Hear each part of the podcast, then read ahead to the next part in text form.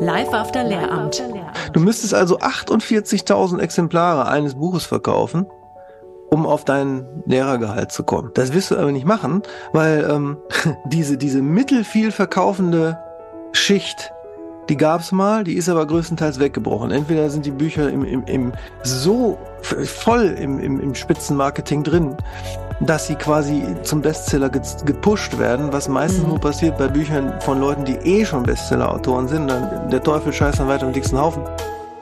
Live After Lehramt, der Schulfrei-Podcast über Hürden im Beruf, berufliche Neuorientierung und Existenzgründung für Lehrerinnen und Lehrer.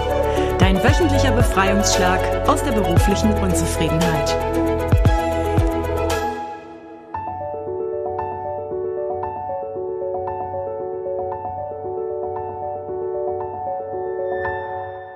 Hallo ihr Lieben.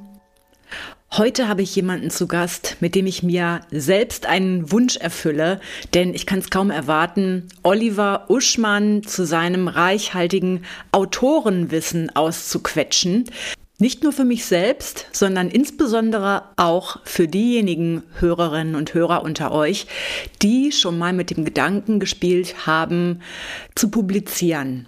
Sei es ein Buch in die Welt zu schicken, sei es auf andere Art und Weise vom Schreiben zu leben. Und Oliver kann uns da aus erster Hand berichten, wie man dieses Debüt möglicherweise schaffen kann, was die Hürden auf diesem Weg sind und was es eigentlich bedeutet, vom Schreiben zu leben. Oliver Uschmann ist Profi-Autor. Das heißt, er lebt im wahrsten Sinne des Wortes vom Schreiben.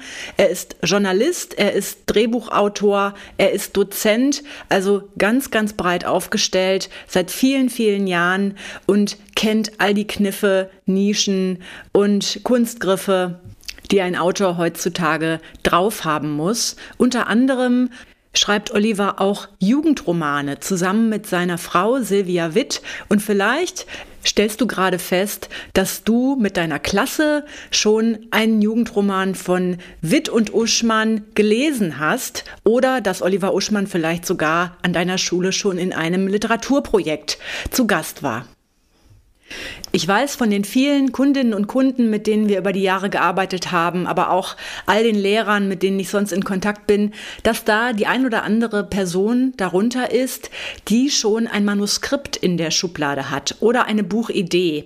Und das deckt die ganze Spannbreite ab von pädagogischer Fachliteratur. Einige publizieren ja für die einschlägigen pädagogisch relevanten Verlage. Dann natürlich die Sparte Kinder- und Jugendbuch. Da haben wir einige sehr inspirierte Personen unter unseren Kundinnen und Kunden, die hier nach Möglichkeiten suchen, ihre Idee in die Welt zu setzen. Unter unseren Kundinnen war auch eine Kinderbuchillustratorin, die mittlerweile für einen großen deutschen Verlag illustriert. Da ergeben sich immer tolle Synergieeffekte unter den Menschen, die wir so kennen. Wir kennen Leute, die Fantasy-Skripte, ganze Anthologien in der Schublade haben oder Regionalfiktion aus dem Bereich Krimi. Dann gibt es aber auch Personen, die ihr Hühnchen mit dem Schulsystem zu rupfen haben, die vielleicht selber schon einen Ausstieg bewältigt haben und diese Geschichte erzählen, autobiografisch, auch durchaus verarbeiten damit und die Mängel im Schulsystem dadurch aufzeigen und die natürlich diese Ideen in die Welt bringen wollen. An all diejenigen richtet sich die Folge insbesondere. Aber auch wenn du kein Buch in der Schublade hast, hör auf jeden Fall rein. Es ist ein ganz, ganz inspirierendes Gespräch, das dich in die Welt der Bücher, der Verlage, der AutorInnen einführt. An dieser Stelle weise ich auch noch mal darauf hin, auf unser Schulfrei Online Camp, das am 23.04.2023 zum ersten Mal stattfinden wird. Ein ganzer Tag online rund um das Thema Sicherheit, Freiheit, Angst, Mut, Glück. Also all die Themen und auch Emotionen, die das Thema Berufswechsel als Lehrkraft so mit sich bringt. Und wir widmen uns diesem Thema aus verschiedenen Blickwinkeln mit verschiedenen Expertinnen und Experten, die in Talks, Workshops und Diskussionsrunden dieses Thema mit uns beackern werden. Wenn dich das interessiert, dann trag dich in die Warteliste ein. Die ist nämlich schon offen. Du findest den Link in den Show Notes, aber auch wenn du unsere Homepage besuchst, isabelprobst.de, dann findest du das Schulfrei Online Camp unter dem Reiter mit uns arbeiten. Der Ticketverkauf hat noch nicht gestartet. Du wirst aber natürlich benachrichtigt, wenn du auf der Warteliste stehst, damit du dir da auch schnell ein Ticket sichern kannst. Alle Veranstaltungen werden aufgezeichnet, sodass du im Nachhinein Zugriff dazu auch noch haben kannst und dir alles in Ruhe anschauen kannst und eben diese Impulse auf dich wirken lassen kannst. Hör auch in den kommenden Wochen rein in unseren Podcast, denn die Speakerinnen und Speaker vom Schulfrei Online Camp, die werden nach und nach hier in den Podcast-Folgen schon mit Interviews zu hören sein und wir werden die Themen schon mit ihnen aufgreifen als kleinen Teaser. Jetzt wünsche ich dir viel Spaß bei meinem Gespräch mit Oliver Uschmann und unserem gemeinsamen Ausflug in die Welt der Autorinnen und Autoren. Ich begrüße heute bei mir im Gespräch Oliver Uschmann. Und Oliver ist vielleicht dem ein oder anderen bekannt oder vielleicht indirekt bekannt, weil er bei euch im Regal steht mit einem seiner Bücher. Oliver Uschmann ist nämlich einer der wenigen Menschen in Deutschland, die tatsächlich vom Schreiben leben, das Schreiben zum Beruf gemacht haben, aber du bist ganz, ganz breit aufgestellt, Oliver, im Bereich Roman, Sachbuch, Journalismus, du dozierst. Da wollen wir heute viel drüber erfahren.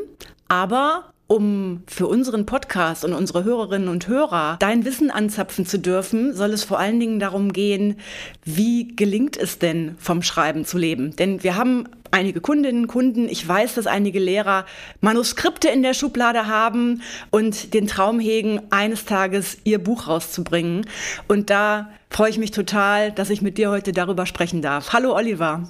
Ja, ich freue mich auch, Isabel. Und den einen oder anderen Lehrer und Lehrerinnen bin ich vielleicht auch bekannt, weil ich schon mal in der Schule aufgeschlagen bin da ich ja hunderte von Lesungen bereits gemacht habe und mache äh, vor Schulklassen. Da bist du ganz aktiv. Auch darüber wollen wir heute sprechen. Um einmal nochmal den Bogen zu machen, wie wir eigentlich einander über den Weg gelaufen sind. Ich habe gerade gesagt, du bist auch journalistisch tätig. Zum einen im Musikbereich, was ich total hoch schätze, denn ich bin treue Leserin der Visions. Hm. Du schreibst also unter anderem für die Visions, für die Rock Hard, für die Intro. Das kennen jetzt alle Musiknerds, diese Magazine. Aber zum Beispiel auch für den Cicero, über den wir uns kennengelernt haben. Denn vor mittlerweile drei Jahren, fast drei Jahre her, hatte ich das Vergnügen, von dir für den Cicero interviewt zu werden. Ja. Angebahnt hat das eine gemeinsame Bekannte, eine Lehrerin, die mittlerweile gekündigt hat. Auch das hast du mitbekommen. In diesem Bereich bist du also auch tätig und sehr, sehr breit aufgestellt. Unvergesslicher Tag, als ich äh, dich besucht habe, inklusive Fotograf. Das war nämlich in den allerfrühesten Tagen der Pandemie. Der Stand der Dinge war noch so drei Wochen, zwei Wochen vor komplett Lockdown und Veränderung ja. der ganzen Welt in eine, ja, äh, Dystopie. Ich war schon damals da so, so ein bisschen skeptisch und äh, bin da maskiert reingekommen bei dir. Ich kann mich noch entsinnen. Ich hatte da genau. viel Respekt vor, äh, vor den Erzählungen, die da kamen. Da sind wir schon beim Thema Storytelling. Und dann habe ich ja eine Zeit bei dir verbracht, habe auch im Übrigen, liebe Leute, mich genau umgeschaut in der Wohnung, nicht weil ich Voyeur bin, sondern weil man als Journalist beispielsweise wie beim Roman auch ein Setting braucht und in dem beschreibenden Text um äh, ja auch erwähnt, wie ein Ort aussieht, wie er sich anfühlt, mhm. ob bestimmte Details der Figur, du bist dann ja auch eine Figur, nur halt mhm. keine erfundene, sondern eine vorgefundene etwas über die Figur aussagt und wie man das alles zusammenbinden kann. Und dann macht man etwas, Sei es, dass ich dich porträtiere damals im Cicero, sei es, dass ich für die Titelgeschichte des Cicero allgemein über die Lage des Schulwesens geschrieben habe, dann macht man etwas, was eine totale Schlüsselfähigkeit ist in diesem Beruf. Man formt Geschehen zu Geschichte. Oder man kann auch sagen, man formt Stoff zu Form. Und das ist äh, ein Handwerk, das wirklich sorgsam trainiert werden will. Absolut. Ich denke unter anderem durch die intensive Beschäftigung mit diesem Handwerk als Rezipierende sehen wir, dass vor allen Dingen Deutschlehrer diese Ambition mhm. haben, da auch selber handwerkend zur Sache zu gehen. Und wir haben einige Kundinnen und Kunden, die mich immer mal wieder um einen Tipp fragen. Ich bin da aber nicht so wirklich die richtige Ansprechpartnerin. Ich habe zwar mein Buch im Self-Publishing rausgebracht, aber ja, das ist ein ganz anderer, eine ganz andere kleine Bubble, würde ich sagen, gegenüber dem, was die Verlagswelt so bedeutet. Und da ist immer wieder die Frage, ja, wie, wie kriege ich das denn an einen Verlag und äh, habe ich denn da überhaupt Chancen? Da würde ich gerne heute mit dir drüber mhm. sprechen. Mhm. Wir sehen zum Beispiel, dass Lehrkräfte natürlich zum einen in dieser pädagogischen Sachbuch Literatur gefragt sind, immer wieder Handreichungen zu, ich sag mal, Deutschlektüren oder mhm. eben auch pädagogische Sachbücher oder jetzt gerade ein ganz großes Thema Lehrergesundheit, dass da Leute fachlich publizieren. Wir sehen aber auch die Leute mit den Jugendromanen Skripten in der Schublade. Wir haben einige ambitionierte, vielleicht zukünftige Kinderbuchautorinnen, Autoren. Wir haben sogar auch Illustratorinnen dabei unter unseren Kunden. Es gibt Leute aus dem Fantasy-Bereich. Wir haben Menschen, die in diesem Regional Fiction-Bereich sich austoben. Ja. Also ich sag mal, der Hunsrück-Krimi oder sowas. Der Hunsrück-Krimi ist ein gutes Stichwort, weil wenn Leute darauf abzielen, davon eines Tages zu leben oder zumindest als eine Säule, ich bin ja auch noch Journalist und Dozierender und alles, dann ist es wirklich ratsam, eine, ein Genre zu bedienen. Heutzutage. Die Verlage sind jetzt gerade jetzt in der ganzen anhaltenden Krise immer vorsichtiger geworden und die großen Verlage und servieren den Leuten immer gerne mehr vom Gleichen. Und mehr vom Gleichen bedeutet klare Gattungen. Mhm. Ne? Und ein Regionalkrimi oder ein behaglicher Cozy Crime Krimi, der halt all die ungeschriebenen Gesetze dieser Gattung auch umsetzt und anbietet, so wie wir, wenn wir zum Italiener gehen, auch ungefähr wissen, wie die Pizza schmecken soll, ist da schon ein guter Ansatz. Mhm. Ja. Also wer, wer sich sofort künstlerisch in der freien Form austoben möchte, mal abgesehen davon, dass wenn man das macht, wirklich gut darin sein muss, ähm, hat er sicherlich weniger Chancen, den Fuß in die Tür zu kriegen, als jemand, der einen Hunsrückkrimi schreibt. Ich erinnere mich an eine Folge, du hast ja einen Podcast mit zwei gemeinsamen, ähm, mhm. ich weiß nicht, Freunden, ähm, ja, Kontakten. Äh, einer von beiden publiziert auch ganz fleißig. Ich weiß nicht, ob der andere auch publiziert. Und da gab es eine Folge zum Thema Ambiguitätstoleranz. Das, da erinnere ich mich gerade dran, denn äh, da hattet ihr bemängelt, ja, im Grunde erlaubt der Markt gar keine ambigen Formate, sondern es muss immer eindeutig in eine Schublade passen. Merk, ja, du kannst höchstens noch die Technik des trojanischen Pferdes verwenden. Das heißt, du behauptest, es passt in eine Schublade, bietest es auch so an, wie man anbietet, können wir noch drüber sprechen. Mhm. Tatsächlich aber ist innerhalb der Schublade Varianz zu finden. Das ist noch eine kleine Möglichkeit. Außerdem gibt es den großen Bereich der sogenannten literarischen Belletristik. Ich weiß nicht, ob das den Deutschlehrerinnen und Deutschlehrern klar ist. Im Verlagswesen in Deutschland gibt es ja immer noch diese dogmatische Trennung. Da gibt es die Abteilung für Unterhaltung. Ne? Und da sind die ganzen Genres, Fantasy, Krimi, Thriller, Komödie, Liebesroman und so weiter. Und dann gibt's eben die Abteilung für Literatur.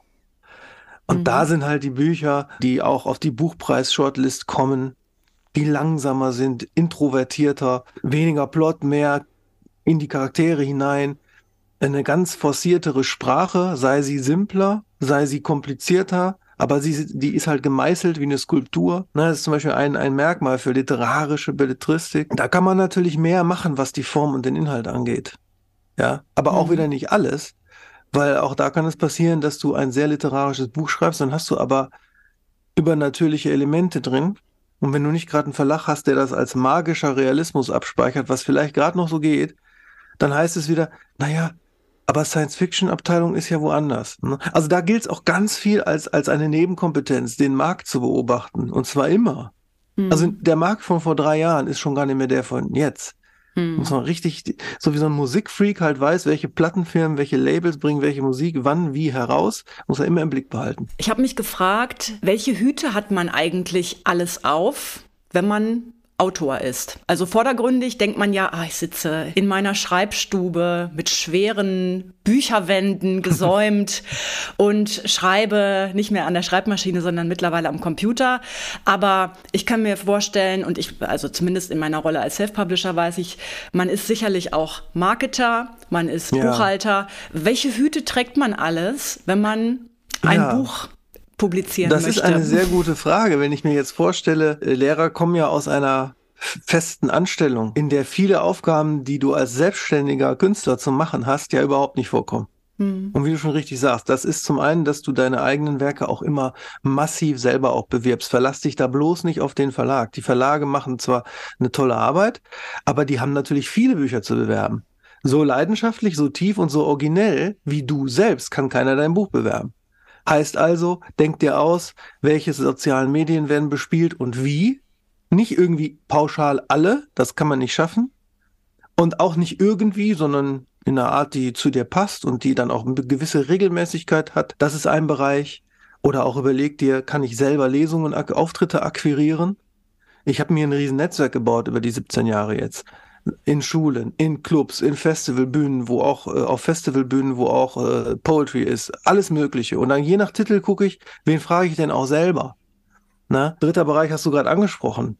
Buchhaltung, Steuern, wenn man Selbstständiger ist, ist ja was völlig anderes als in einer Festanstellung. Das sind schon mal drei Hüte. Der vierte Hut ist vielleicht auch Rampensau sein oder nicht. Ja, bei Jugendbuch ist es sehr, sehr wichtig und auch wichtig wirtschaftlich wichtig, weil die Vorschüsse und Honorare für Jugendbücher sind bedeutend geringer als für Erwachsenenbücher, obwohl die gar nicht weniger Arbeit sind äh, dass du viele Auftritte hast in Schulen, das mhm. muss ja, das wird Lehrern vielleicht leichter fallen, weil die ja jeden Tag von der Klasse gestanden haben. Trotzdem ist eine, ein Auftritt wieder was anderes als eine Unterrichtsstunde, ist aber so gesehen angenehmer. Weil bei dem Auftritt, das ist was Besonderes für die, da kommt jemand aus dem echten Leben, ja, mhm. der hat sich am Markt behauptet, wovor die echt Respekt haben. Ne? Das Buch wurde ja nicht irgendwie subventioniert und äh, das ist dann wahrscheinlich in dem Fall sogar ausnahmsweise leichter. Da haben die Lehrer vielleicht sogar einen Vorteil. Die haben immer vor ja. Klassen gestanden, die haben da keine Angst vor und kommen jetzt auch noch als freiwilliger Show-Act. Mhm, ja. Oder halb freiwillig. Klar kommt dann die ganze Klasse, weil der, der Lehrer das sagt, aber es ist ja trotzdem was Besonderes. Mhm. Aber dann, dass man sich dann auch antrainiert, nicht nur vorzulesen, wenn man das macht, sondern so eine Mischung aus Vorlesen, freiem Erzählen, wie so ein Buch entsteht, Improvisation und einem guten fluffigen Gespräch mit den, mit den Schülern. Das heißt, man ist als etablierter Autor, etablierte Autorin auch wirklich so eine Art Marke mit seinem Namen, die auch Präsenz zeigen muss. Mhm. Viele stellen sich ja vor, ja, ich, ich gebe das Manuskript dann ab und dann macht der Verlag da ein Buch draus und dann gucke ich zu Hause, wie mein Kontostand sich davon füllt. Das Vielleicht wäre eine Wunschvorstellung. Das, das kann im Optimalfall mhm. in Genres funktionieren, bei denen das Live-Auftreten nicht ganz so wichtig ist. Also also der mhm. umfangreiche historische Roman oder die High Fantasy, das sind eher so Schmökerstoffe. Da ist es hm. vielleicht nicht ganz so entscheidend, dass man die tatsächlich vorlesend präsentiert. Aber wenn du jetzt als Lehrer hingehst und ähnlich wie wir das ja auch machen, äh, so realistisch, halbwegs realistische Romane schreibst, manchmal gibt es so leichte übernatürliche Elemente, ähm, manchmal auch sehr starke, wie bei unserem Roman Es kommt, die aber dann auch allegorisch sind, wo die Lehrer dann auch später ne, äh, mit den Schülern darüber sprechen können, was hat das für eine sinnbildliche Bedeutung. Dann ist es schon wichtig, dass du auftauchst und bei uns ist ja Arbeitsteilung, ne? Die geniale äh, Handplotterin und Handlungserfinderin und Autorin bei uns im Detail ist ja meine Frau. Wir schreiben mhm, Bücher zusammen. Genau, ihr seid und ich bin, ich bin die, die würde, die, für die ist ja gar nichts aufzutreten. Und ich bin seit Kindheit schon Rampensau. Ich habe als Fünfjähriger mit so einer Plastikgitarre von meiner Familie gestanden und Peter Maffay Lieder nachgesungen und als Achtjähriger Loriot-Sketche auswendig gespielt auf, auf irgendwelchen Schulbühnen. Und so teilen wir uns das. Und dann gehe ich halt raus und wird auch immer wieder eingeladen, weil es halt gut ankommt. Ja, all diese Hüte hat man auf, ganz genau. Mm, wenn man jetzt so ein, also bisher noch kein Name ist, noch nichts gemacht hat, man hat aber eine ambitionierte Buchidee, was, also abgesehen davon, dass das Buch ja geschrieben werden muss, ne? Was hm. sind denn die Hürden, oder die Gatekeeper dieser Welt. Also ja. was, wo muss ich drüber springen, damit ich eine Chance habe, überhaupt, dass ein mhm. Buch irgendwann fertig da liegt. Ja, du musst es schaffen, dass bei den äh, großen Verlagen, die kleinen sind etwas leichter zu erreichen, weil die guten, unabhängigen, sogenannten Independent-Verlage ja nur aus ein paar Leuten bestehen. Aber wenn du zu Belz, zu Löwe, zu Fischer, zu Rowold, was auch immer willst, mhm. dann musst du natürlich schaffen, dass das überhaupt jemand liest. Und auch nicht das ganze Buch, das wird ja nicht verschickt, sondern die Mappe. Die Mappe besteht aus einer zweiseitigen Zusammenfassung der gesamten Handlung, inklusive Ende. Nicht wie so ein Klappentext, wo dann steht Pünktchen, Pünktchen, Pünktchen, ich lasse die Spannung mal offen. Aus ein, zwei, drei Beispielkapiteln und einer schönen Vita. Und die, da muss aber jemand drauf gucken. Und das erreicht man entweder, indem man, was immer schwieriger leider wird, aber nicht unmöglich ist, eine Agentur dafür gewinnt, dich zu vertreten als Autorin mhm. oder Autor. Es gibt ja gute dreistellige Zahl von literarischen Agenturen in Deutschland und Österreich und Schweiz. Da guckt man dann, welche vertritt überhaupt mein Genre und dann kann man entweder direkt äh, durch Direktbewerbung oder durch äh, Vitamin B. Und so schwierig ist Vitamin B gar nicht. Guck mal, die Hörerinnen und Hörer dieses Podcasts kennen dich. Du kennst mich. Bing, genau. Vitamin hm. B zu drei Agenturen theoretisch Richtig. gegeben. Genau. Und das geht immer im Leben. Man kann, man kann über zwei, drei Ecken bis auf Joe Biden und äh, äh Kim Jong-un wahrscheinlich jeden erreichen. Das ist jetzt ein komischer Vergleich, ich weiß. so, also Agentur. Oder man wendet sich direkt an die Verlage, aber dann bitte nie, nie, nie, nie einfach irgendwie pauschal an Manuskripte at so und so, sehr geehrte mhm. Damen und Herren, das liest kein Mensch. Wirklich, es liest keiner. Es ist Fakt bei den großen Verlagen.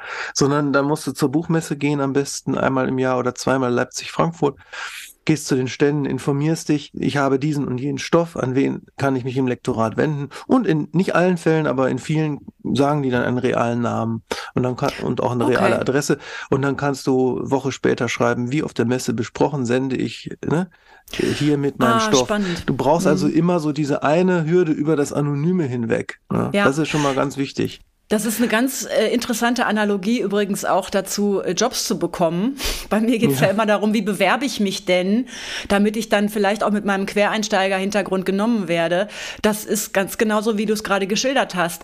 Man braucht äh, eine Person, wo schon irgendeine Art von Kommunikation gelaufen ist, auf die ja. man sich beziehen kann. Denn einfach so eine Bewerbung in den leeren Raum zu schmeißen, das wird nichts. Also Richtig. das guckt und sich keiner genau. mit dem richtigen Auge an. Mhm. Ja, und selbst dann kann es noch passieren, dass du geghostet wirst, sogar wenn du schon etabliert bist, weil die alle heil, entweder weil die alle heillos überfordert sind, ja, in den Verlagen, wo dann zwischen ja, 600 und 5000 Manuskripte im Jahr ankommen, müsste es ja eigentlich viel mehr Personal geben, um das Lesen oder das Reinlesen zu mhm. bewältigen.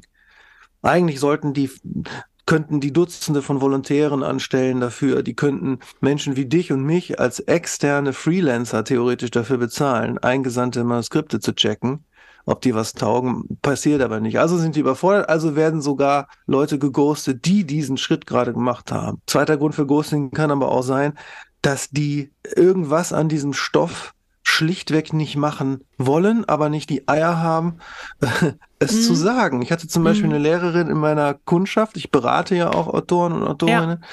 die hat einen Wahnsinns-Jugendroman geschrieben, wo, ich will jetzt keinen Inhalt spoilern, aber wo wo wirklich äh, es um Leben und Tod geht, weil ein Schüler halt auf so eine gewisse Art ausrastet und dann quasi im Rahmen dieses Kammerspiels, das auch die ganze Zeit nur in einer Klasse spielt, so dass ein kluger Verlag sich auch sagen könnte, Mensch, da können wir die Theaterrechte für verkaufen, weil es oder auch die Filmrechte, weil es billig zu machen ist, nur eine Klasse und Schauspieler, ja, ähm, der macht dann halt da Sachen, aus denen sich psychologisch ergibt, wieso er so weit geht.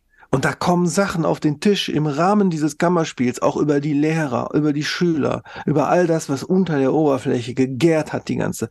So, ja, war den allen zu hart. Mhm. Aber war denen zu, zu realistisch, zu heftig. Da waren Szenen drin, da haben dann, habe ich hintenrum dann erfahren, dass sie gesagt haben, trauen wir uns gar nicht. Das ist leider mhm. auch was. Das war vor zehn Jahren noch anders. Es, es hat, es ist eine unfassbare Vorsicht eingezogen, Triggerwarnungen. Mhm. Wen könnten wir alles verletzen? Ja, mhm. Political Correctness, Wokeness. Ja, das führt dann dazu, dass im Grunde äh, was Eckiges und Kantiges, das tatsächlich im echten Leben verwurzelt ist und in dessen Abgründen ja, mhm. die deine Hörerinnen und Hörer ja sicherlich quer durch alle Schulformen erleben, es auch nicht leicht hat. Aber wenn du dann mal einen Lektor findest, der genau das sucht, dann hast du natürlich den Jackpot. Und den Versuch mhm. ist es immer wert. Ja, ich hatte kürzlich ein privates Gespräch mit einer Freundin, die aus der Bücherwelt stammt, mittlerweile aber Lehrerin ist und die den Büchermarkt aber noch sehr gut verfolgt, weil das eben Jahre, Jahrzehnte lang ihr Metier war.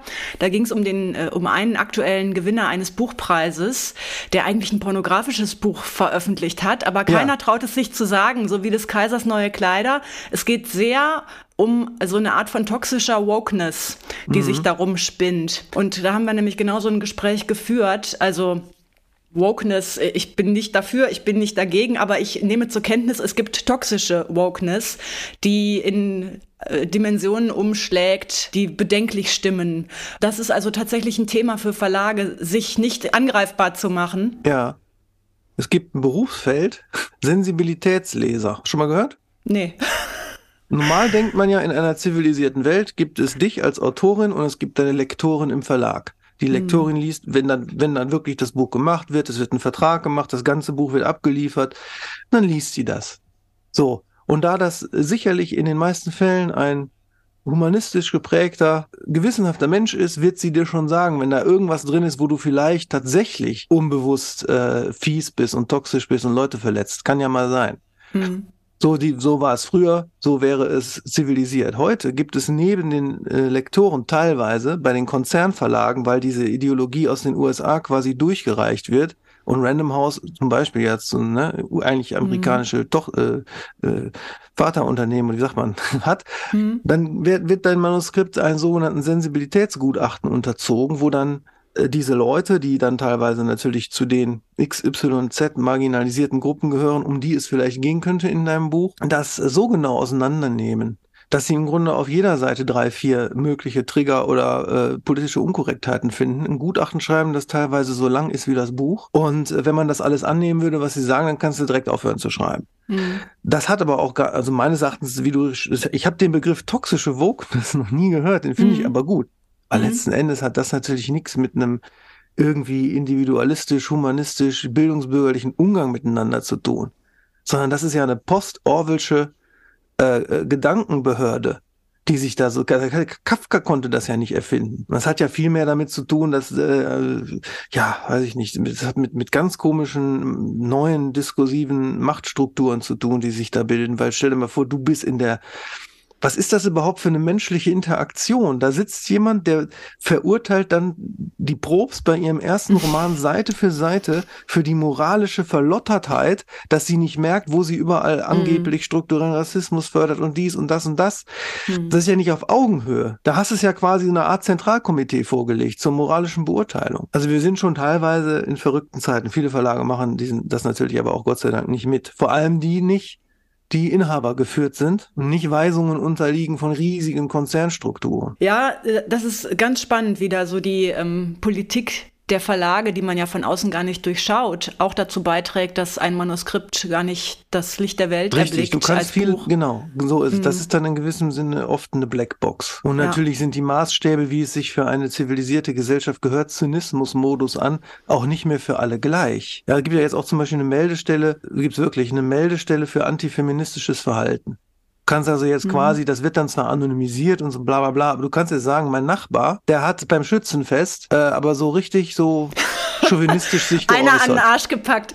Ja, das wäre sogar ja tatsächlich Belästigung, aber reicht schon, wenn er sich chauvinistisch geäußert hat. Mal abgesehen davon, dass wir ja einen Rechtsstaat haben, sodass am Arsch gepackt zu einer ganz normalen Anzeige von Person gegen Person führen könnte, mhm. was ja auch so richtig ist. Oder auch, dass wir Tatbestände haben wie Beleidigung, üble Nachrede. Jeder mhm. kann doch jeden verklagen, wenn er sich verletzt fühlt. Dafür ist der Rechtsstaat ja da. Nein, du kannst das jetzt auch melden bei einer Meldestelle. Ich bin mir aber ziemlich sicher, dass es keine Chance hätte, wenn man sich jetzt an den Schreibtisch setzt und einfach mal jedes Gangster-Rap-Album meldet und dessen Umgang mit Frauen in den Texten. Dann mhm. wird es nämlich heißen, es wird öffentlich heißen, wird es wahrscheinlich heißen, ja, es ist künstlerische Freiheit und Rollenrede. Ja, warum, warum zensieren wir dann Bücher, wenn das erlaubt mhm. ist? De facto aber haben die natürlich Schiss. Weil mit den Rappern wollen die sich nicht anlegen, die haben nämlich alle Clans als mhm. Rücken. Mhm. Ja. so mir, ist die Realität, äh, ja, auch wenn wir jetzt weit vom Thema abgekommen sind, aber eigentlich genau. auch wieder nicht, weil das ganz komische Strukturen sind, die sich da gerade auftun. Ja. Trotzdem sollte man sich auch nochmal fragen, ist es vielleicht abgelehnt worden, weil ich handwerklich noch nicht so weit bin. Ja. Und das findet man natürlich raus, indem man das nicht nur der Verwandtschaft zeigt, sondern Profis, freiberuflichen Profis, wie, äh, das mache ich ja auch und viele andere machen das, freie Lektoren, Mhm. Kollege von mir, Henrik Heisterberg, romanprojekt.de, äh, kann ich sehr empfehlen dafür. Ähm, halt einfach Profis, die halt ein Gutachten schreiben gegen Honorar und die paar hundert Euro sind es auch wert und dir dann ganz genau darlegen, wie weit du bist Mhm. als Autorin, Autor. Jetzt nicht auf geschmacklicher Wischiwaschi-Ebene, sondern dramaturgisch, sprachlich. Da gibt's ja Maßstäbe. Ja, das wäre direkt meine Anschlussfrage. Was braucht es denn, um ein Manuskript mit Potenzial zu haben? Also gut, das Also auf kann der jetzt rein alles sein, handwerklichen ne? Ebene, ja, auf der rein handwerklichen Ebene braucht es äh, Figuren, die wirklich leben, die nicht irgendwie Abziehbilder sind oder Repräsentanten bloß für bestimmte Prinzipien, sondern wirklich markante Figuren. Unter anderem wird eine Figur markant dadurch, dass sie mindestens eine Eigenschaft hat, die besonders stark ausgeprägt ist, gleichzeitig aber auch eine bestimmte Achillesferse, also eine Schwäche, äh, eine, interessante Backstory, die sich nach und nach beiläufig entfaltet und nicht so, das nennt man Infodump, Hm. also wie bei so einem Bagger, der dann auskippt, nicht so auf drei Seiten erzähle ich mal die äh, Backstory, dann habe ich sie erledigt. Mhm. Es braucht eine schöne organische Verteilung von Dialog, von Kulissenbeschreibung, von innerem Monolog, dass er sich auch nicht so in so Klötze packt. Es braucht, äh, mal so, so ein paar Beispiele, die ich sage, es braucht das Ansprechen aller fünf Sinne. Ne, wie bei dir damals in der Wohnung, dass ich gucke, so wie, wie klingt es auch hier? Dein Ort ist ja auch wieder ein anderer Ort, als wenn ich, was weiß ich, nach Berlin-Wedding gekommen wäre. Auch das, dann rauscht da draußen der Wind durch die Vorgärten, Mhm. ja, anstatt Mhm. dass ich äh, Schüsse höre.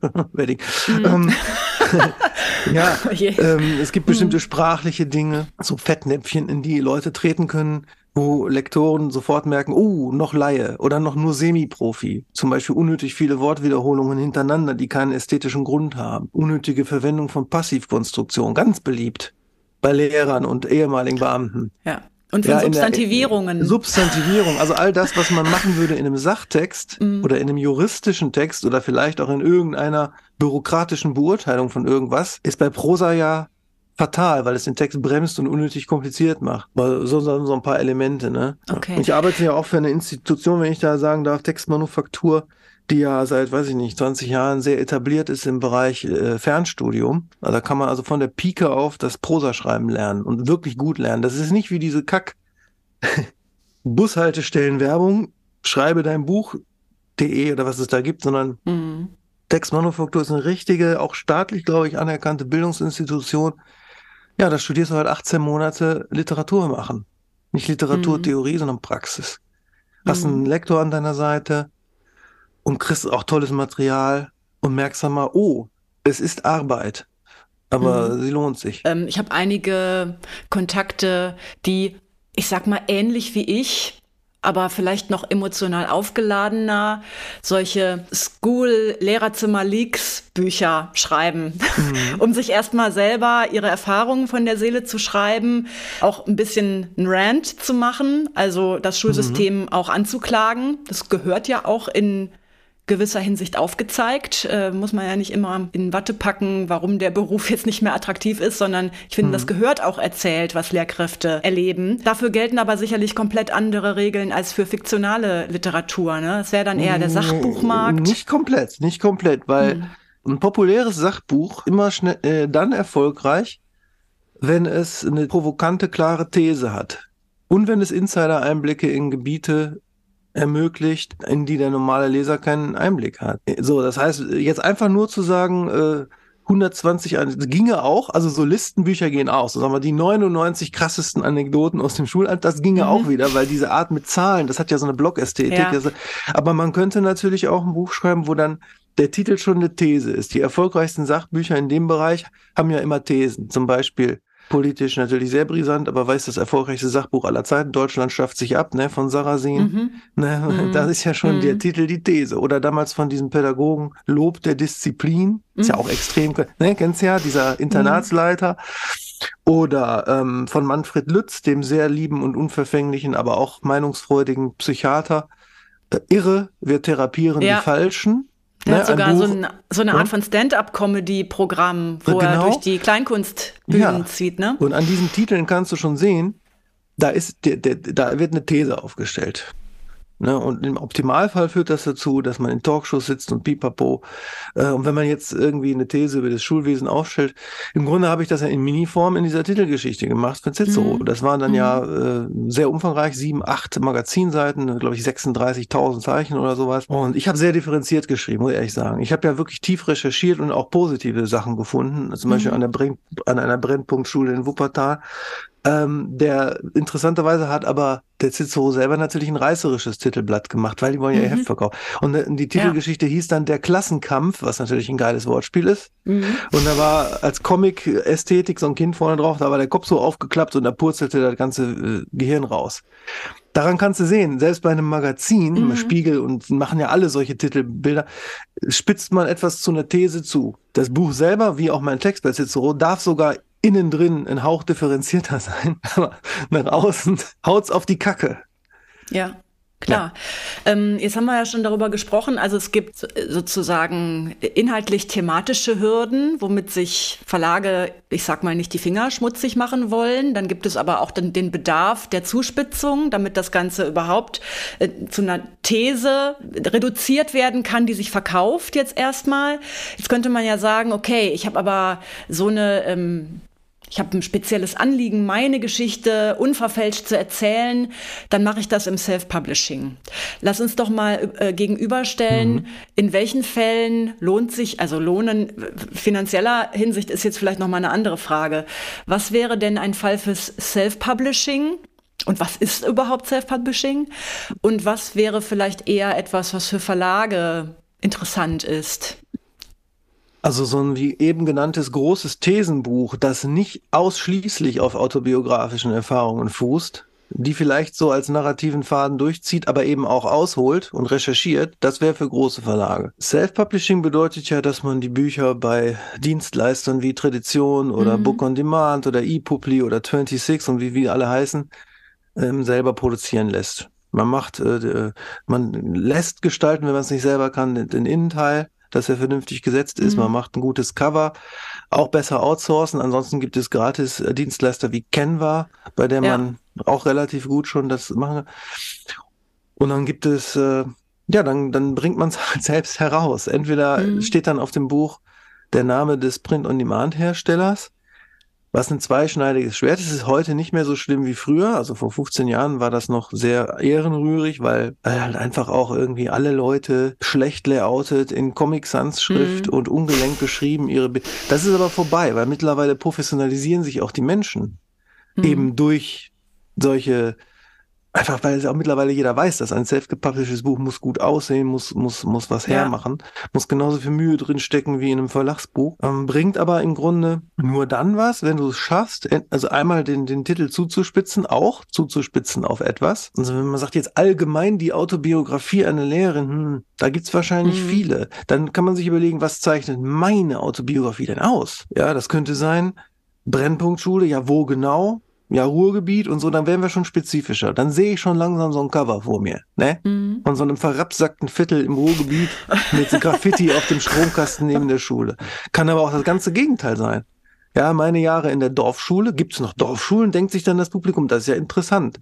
Mhm. Das, das ist ja eine Geschichte, dann sehe ich plötzlich Apfelbäume und Landstraßen und, und irgendwie eine Schule, wo die paar Schüler, die es noch gibt, von den ganzen Dörfern mit diesem kleinen obskuren Bus, den niemand versteht, wann der fährt, dahin gekarrt werden. Das heißt Zuspitzung. Hm. Und dann massives Selbstmarketing. Wenn man dafür keine Zeit, kein Talent und kein Budget hat, dann braucht man kein Self-Publishing ja. machen. Dann ja. musst du so wie du jetzt hier mit deinem Podcast mhm. und alles, da musst du irgendwie was drumherum stricken um das Buch, dass es halt ständig in der Präsenz ist. Dass mhm. vielleicht sogar Redaktionen, die Gesprächspartner zum Thema Schule suchen, was ja immer der Fall ist, ja, wenn die googeln, Schule, Krise, tralala, dass sie dann, bupp, dann ja. ploppt dein Buch plötzlich genau. auf, obwohl es mhm. self-gepublished ist. Denn das ist das Gute am Internet. Die Keyword Algorithmen interessiert hat einen Scheiß, ob ein Buch bei Fischer erschienen ist oder im Self-Publishing. Ja. Ne? Die ploppen auf, wenn das richtig äh, gemacht wurde. Und dann sitzt da ein Deutschlandfunk-Redakteur, sucht nach Schule, Krise, Lehrer, Burnout und findet plötzlich dein selbst gepublishedes Buch als Treffer Nummer eins. Richtig. Mm, genau. Was tatsächlich auch genau der Mechanismus ist, von dem ich heute profitiere. Ja. Also, dass ich mich irgendwann mal ein Jahr lang hingesetzt habe und dieses Buch geschrieben habe. Ohne dieses Buch gäbe es das, wie ich heute arbeite, tatsächlich nicht in dieser Dimension, weil viele auf dieses Buch stoßen. Ich habe mich damals für Self-Publishing explizit entschieden, obwohl ich mir sicher bin, dass diese ganze Lehrerausstiegsgeschichte natürlich auch für Verlage interessant ist. Ich meine, man sieht es ja jetzt, mhm. ähm, kriegt Presseanfragen ohne Ende. Ähm, das ist natürlich auch Stoff für Verlage. Ich habe mich damals für Self-Publishing entschieden, weil ich das Gefühl haben wollte, dass ich noch Herrin meiner eigenen Story bin. Ja. Äh, denn ich wollte meine Geschichte so erzählen, wie ich sie erzählen will und nicht so, wie sie sich vielleicht aus der Sicht eines Lektors gut oder besser verkauft. Oder wir machen da jetzt ein Workbook draus, wir machen da jetzt einen Rechtsratgeber draus und dann machen wir noch so einen emotionalen Tearjerker draus. Ja, das wäre ähm, nämlich genau. Am Rande ja, des Wahnsinns, eine ja. Lehrerin schmeißt hin. Das wollte ich nicht. So wäre es nämlich gekommen. Mhm. Und ich kann das aber auch verstehen.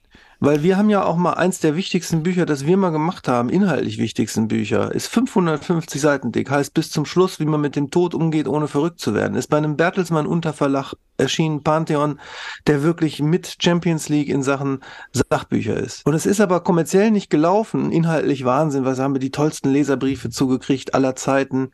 Wir haben Menschen wirklich geholfen in Sterbebegleitung und Trauer mit diesem Buch. Ich bin mittlerweile in meinem zehnten Beruf sogar tatsächlich professioneller freier Trauerredner, unter anderem wegen mhm. dieses Buches. Mhm. Das Buch selber ist aber nach, weiß ich nicht, dreieinhalb, viertausend Exemplaren abgeschmiert im Verkauf bei Bertelsmann, weil es nämlich alles gleichzeitig war. Es war meine persönliche, emotionale, literarische Geschichte mit meiner Mutter.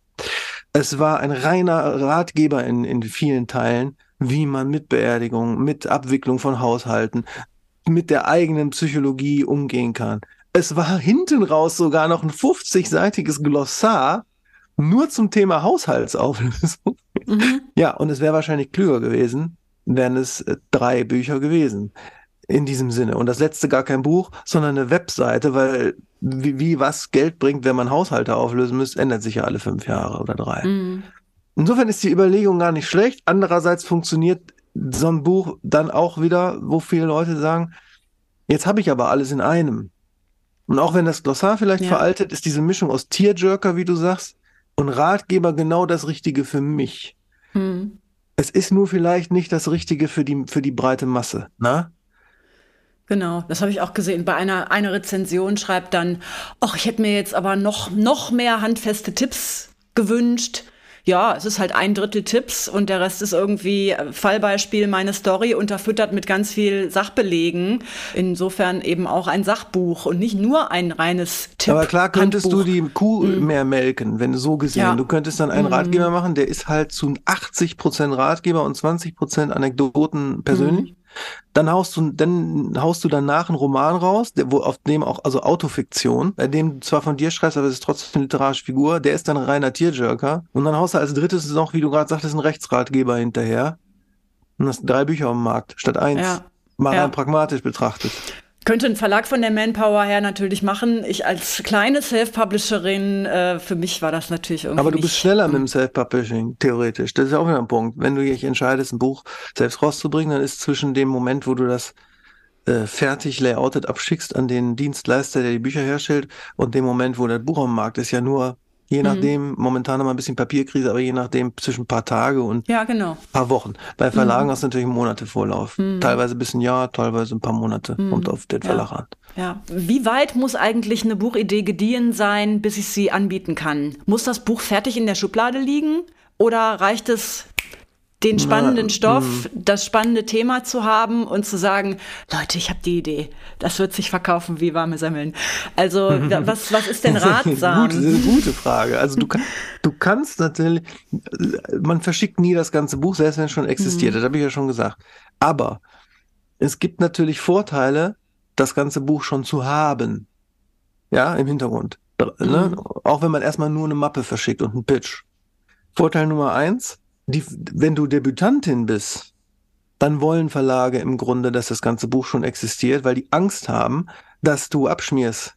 Stell dir vor, die kaufen das auf Basis von 60 Seiten, mhm. machen einen Vertrag mit dir, du bist aber dein erstes Buch und dann schreibst du weiter und merkst irgendwann, ich schaffe es nicht. Mhm. Das ist natürlich für alle Seiten fatal. Insofern mögen die bei, bei, bei Profi-Autoren wie uns, die ja schon Dutzende Bücher rausgebracht haben, braucht es kein fertiges Manuskript beim Pitch, mhm. weil die ja wissen, wir sind fähig zu liefern. Wissen die bei einer Debütantin nicht. Punkt Nummer eins. Punkt Nummer zwei.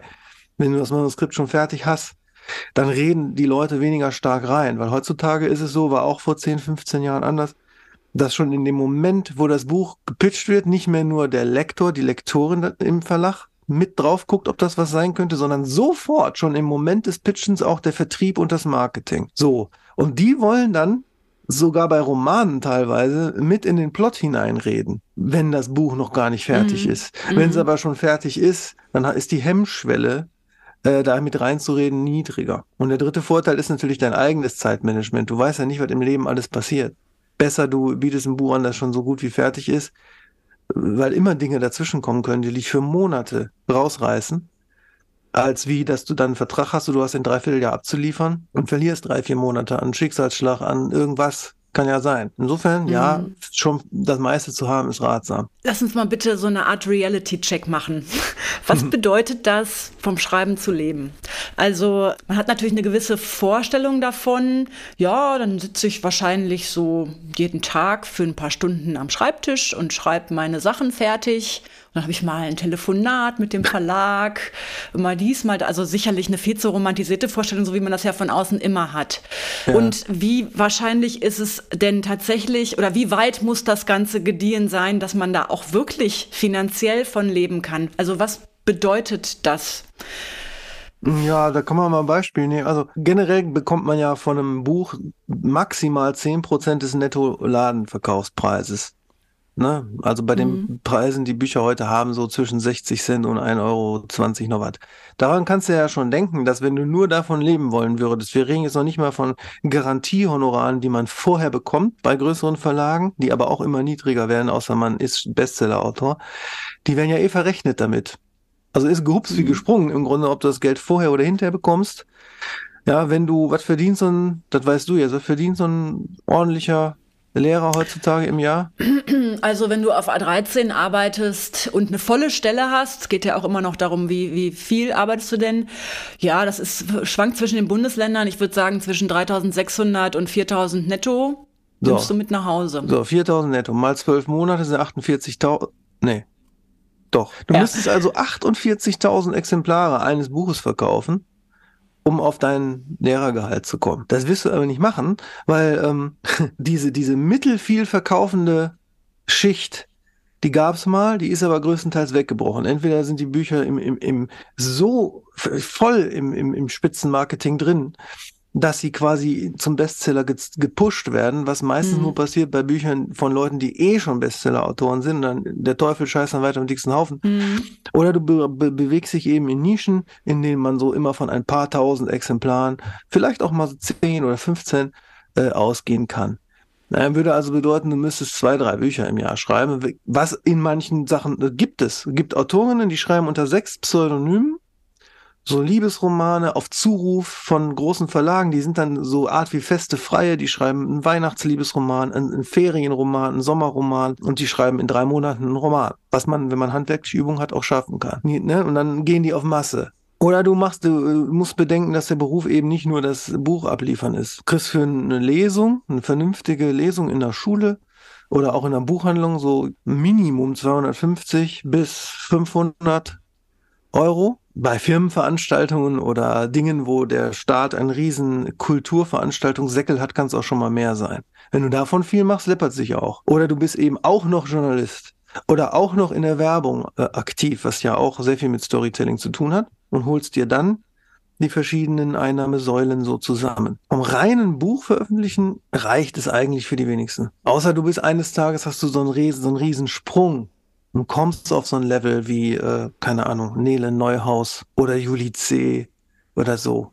Aber also dann reicht es. Ansonsten holst du dir mit deinen handwerklichen Fähigkeiten des Geschichtenerzählens ähm, die Einnahmen aus verschiedensten Quellen zusammen, was auch immer bedeutet, du machst sehr viel Akquise, liebe Lehrer. Ja, da, Geld kommt halt nicht von selbst. Du musst halt ständig in mhm. Vorausschau Akquise machen für den nächsten Buchvertrag, für den nächsten journalistischen Auftrag, für die nächsten 10, 12 Lesungen, perspektivisch. als dein eigener Manager, außer du bezahlst jemand dafür, aber dann hast du ja wieder mhm. ordentliche Kosten, wenn du mhm. dir noch privat einen Booking-Agenten oder so leistest. Ja. Also letztlich ist das die Arbeit eines Selbstständigen, so wie ich auch ja, ganz viel sie kenne. Natürlich. Genau. Ich würde eine Lesung auch als eine Dienstleistung betiteln, aber deine Hauptware ist eben die ideeller Natur. Ne? Also du produzierst einen tollen Stoff, eine, einen künstlerischen Stoff vielleicht, äh, aber du selber bist ähm, letztlich wie ein Selbstständiger, der dieses Produkt platziert, vertreibt, äh, netzwerkt. Ja, der Stoff das ist auch das richtige da. Wort. Mhm. Der Stoff kann ja auch vieles sein.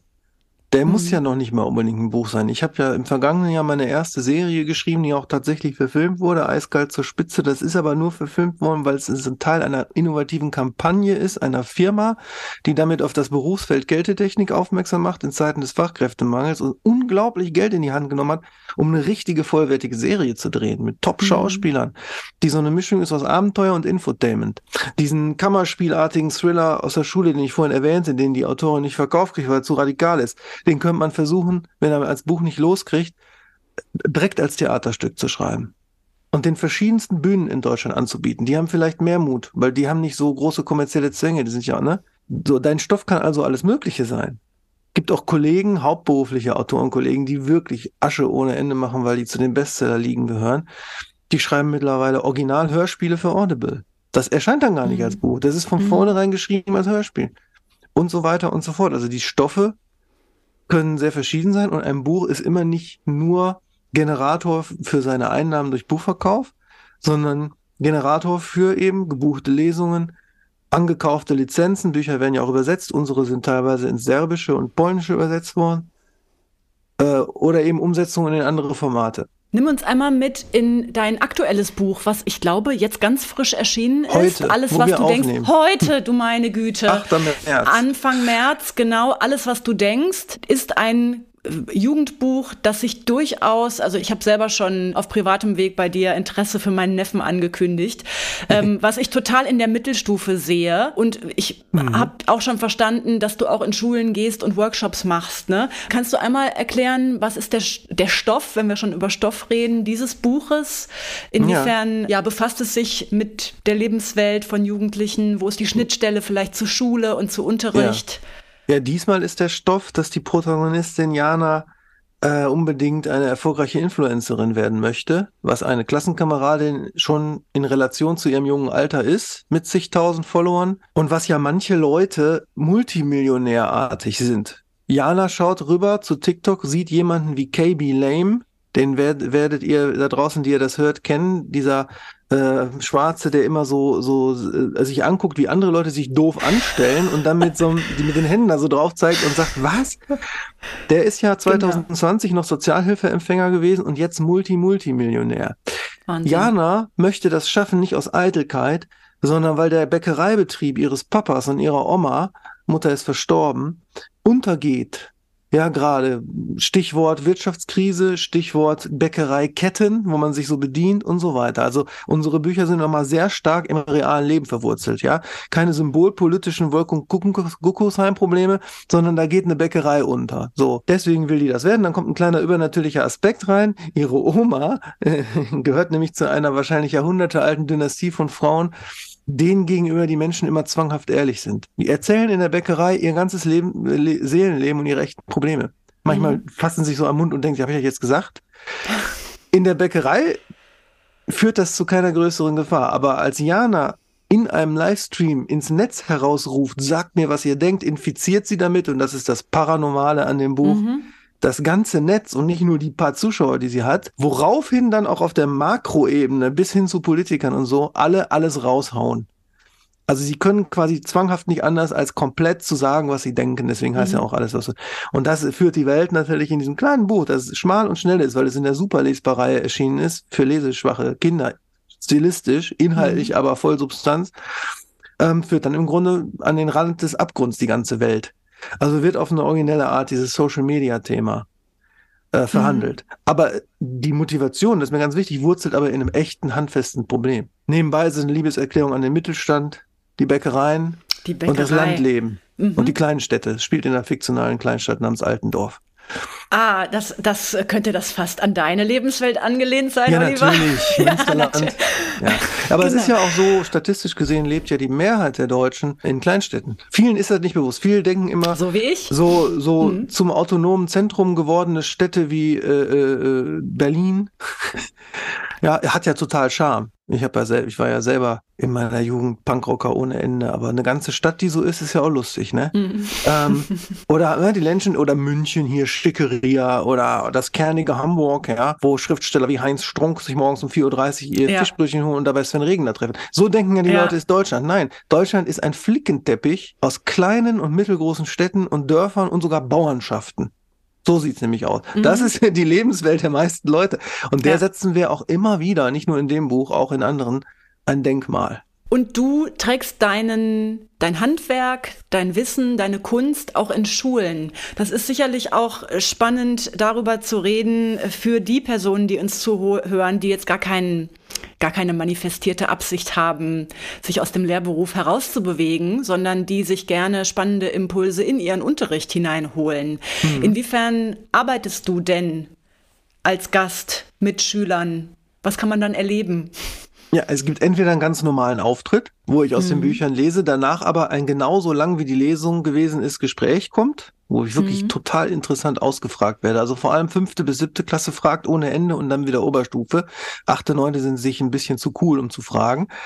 Aber da können die ganz viel dann auch von mitnehmen. Oder aber ich biete tatsächlich auch hier und da Workshops an, wo ich dann einen Tag oder zwei oder je nachdem, wie weit die Schule entfernt ist, mehrere Wochen hintereinander äh, dahin komme und mit einem ausgewählten Kreis von Schülerinnen und Schülern, die sich dann angemeldet haben, die wirklich Interesse haben an kreativem Schreiben, so ein mehr als zehn ergibt da wenig Sinn, ne, damit mhm. man sinnvoll arbeiten kann. Mit denen entwickle, äh, entwickle ich dann quasi deren Ideen zu den Keimen potenzieller Bücher, was sie natürlich total weit bringt. Ich bin ja Vollprofi, wäre ja so, als er im Sportunterricht Thomas Müller käme und sagt, wie mhm. man Zweikampf macht im Fußball. So mhm. ist er ja im Grunde. Und das ist, bringt total viel. Sehr schön. Wie kann man denn zu dir Kontakt aufnehmen? Sowohl für diejenigen, die jetzt gehört haben, ah, äh, offensichtlich coacht und berät Oliver auch äh, Autorinnen mhm. to be, also solche, die es werden wollen, und diejenigen, die vielleicht Interesse haben, dich einzuladen. Wie kann man dich ja, finden? Ganz äh, über unsere Webseite hombrede.de benannt nach unserer Straße, die es auf der ganzen Welt nur einmal gibt, ist wirklich wahr. Deswegen haben wir unsere Webseite so genannt. So vorstellen, es gibt auf der ganzen Welt keine andere Straße, die Hombrede heißt. Einfach unsere Webseite und dann unter wir.hombrede.de zum Beispiel mir schreiben. Gerne aber auch eine Direktnachricht bei Instagram. Ich gucke da wirklich rein. Ich bin ja nicht KB Lame. Ich kriege ja nicht eine Milliarde DNs am Tag. Ich kann das noch nachvollziehen, wenn mhm. ihr da schreibt. Und dann äh, melde ich mich zeitnah. Mhm, super, ganz lieben Dank. Das verlinken wir natürlich auch in den sogenannten Show Notes, ja. deine, deine Homepage. Abschließend, Oliver, würde ich dich gerne fragen, gibt es eine Sache, von der du sagst, wenn Jungautoren diese eine Sache wüssten, berücksichtigen würden, dann wäre schon viel gewonnen. Ja. ja da gibt es viele, aber einer der mhm. häufigsten Fehler oder sagen wir mal die Punkte, die überwunden werden müssen, wo ich auch lange verbrauchte und wo ich ohne meine Frau, heutige Frau, damals Freundin auch nicht zugekommen wäre, ist den Switch zu schaffen von im Grunde erzähle ich gar nicht, sondern ich erkläre die ganze Zeit zu Bam, jetzt erzähle ich. Jetzt sind da Szenen, jetzt ist da Sinnlichkeit, jetzt ist da Kopfkino. Jetzt habe ich nicht mehr diese panische Angst, dass man mich nicht versteht und liefert die ganze Zeit die Gebrauchsanweisung zum Text mit wie so ein riesen Waschzettel bei einem Medikament. Nein, ich liefere nur noch in Anführungsstrichen das Medikament und die Wirkung wird sich schon entfalten. Hm. Okay. Ähm, da denke ich so, also ich bin also ich bin so ein großer J.K. Rowling-Fan. Man kann jetzt mhm. wieder im, mit dem Thema Wokeness um die Ecke kommen, weil die ja auch gerade da sehr im Kreuzfeuer steht. Ich denke immer, oh, hättest du dich doch nicht mit diesem Thema befasst. Naja, egal. Und äh, bei dem, was du jetzt gesagt hast, da meine ich, auch ohne das Autorenhandwerk im Detail zu kennen, zu verstehen, was du meinst, weil ich so bewundere, wie sie ihre Welten schafft. Mhm ohne viel zu erklären. Natürlich resultiert das in wahnsinnig dicken Büchern, die aber ja genau auch diesen Charme dann haben. Ne? Okay. Ich danke dir ganz, ganz herzlich. Ansonsten, was jetzt hier momentan diese unglaublich brisanten Zeiten angeht, man sollte einfach bei sich bleiben, darauf vertrauen, äh, wer man ist und äh, dass die Mehrheit der Menschen jedwede Art ideologischen Wahnsinns, ja, gibt ja verschiedene Arten davon, im Grunde nicht interessiert, sondern eine Minderheit, die aber sehr laut ist. Und ansonsten äh, zitiere ich den großartigen Harald Schmidt, der ja immer noch hier und da in völlig kleinen YouTube-Talkshows auftritt, weil er nur noch machen, sagt, macht, wie er Bock hat. Der sagt immer, never explain, never complain. Okay. Wir setzen an der Stelle einen Punkt, Oliver. Ich danke dir ganz, ganz herzlich für diese tiefen Einblicke, die du uns gewährt hast. Wie gesagt, das ist wie wenn äh, Thomas Müller äh, zu Gast ist. Ähm, man hat ja selten mit so erfahrenen Profis zu tun und da wirklich aus dem Nähkästchen deine Tipps zu bekommen, da danke ich dir ganz, ganz herzlich für. Und Sehr gerne ja, wünsche dir viel Erfolg mit eurem Buchstart, mit dem Buch, das heute geboren wird oder heute auf den Markt kommt. Alles, was du denkst, wird man sicherlich bei allen Buchhandlungen ja finden, bestellen können. Vielleicht hat der ein oder andere das gerade jetzt schon mitgeschnitten. Aha, einfache Stra Sprache könnte ja was für die oder jene Lerngruppe sein. Das würde uns natürlich auch freuen. Und ich habe gehört, ihr macht sogar Widmungen. Dann muss man es aber direkt bei euch bestellen, ne? Dann man kann es auch direkt bei uns bestellen. Ich kaufe die dann selber ganz regulär. Ich will ja die. Mhm. Ne, erstens geht's auch nicht anders und zweitens will ich ja die Verkaufsstatistik fördern. Und dann werden die schön gewidmet und weitergesendet. Prima. Ich danke dir, Oliver. Tschüss. Gerne. Ciao.